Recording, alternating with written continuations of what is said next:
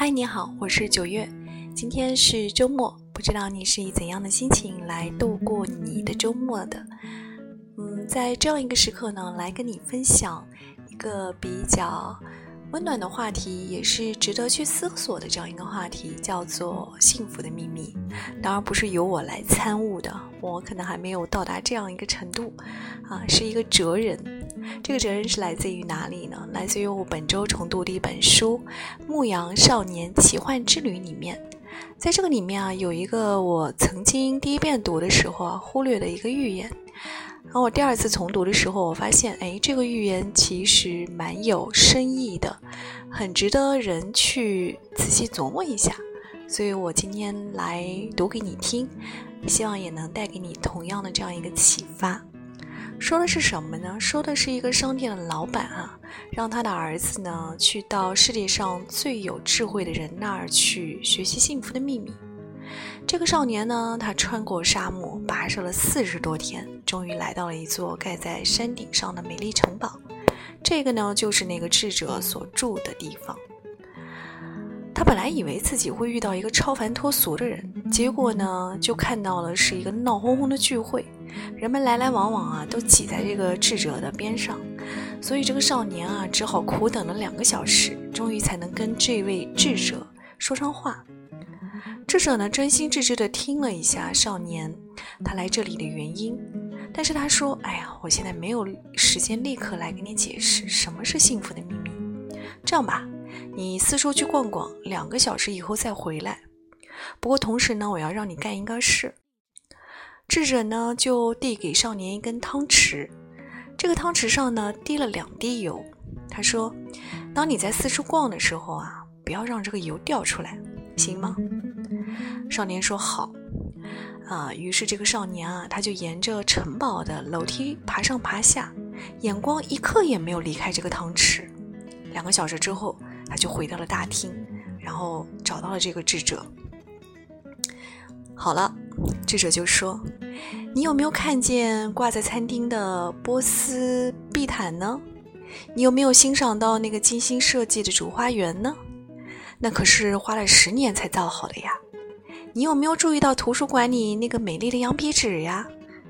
这个少年一听，觉得非常尴尬，说：“哎呀，我什么也没有注意看呀，我就是全神贯注的，不能让这个油给滴出来。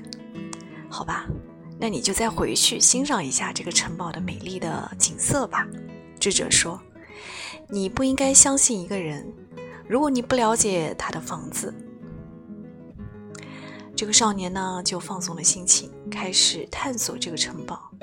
这一次啊，他仔细地欣赏天花板、地板，还有墙上的绘画。他看了花园，也眺望了四周的山景、美丽的花朵，还有精心挑选出来的这样一个艺术品。等到他再次回到智者的身边，他就仔仔细细描述了他所见的一切美丽的景象。这个时候，智者又问了。呃，可是那些油呢？这个时候啊，少年猛地一低头看自己的汤匙，发现他的油全部都没有了。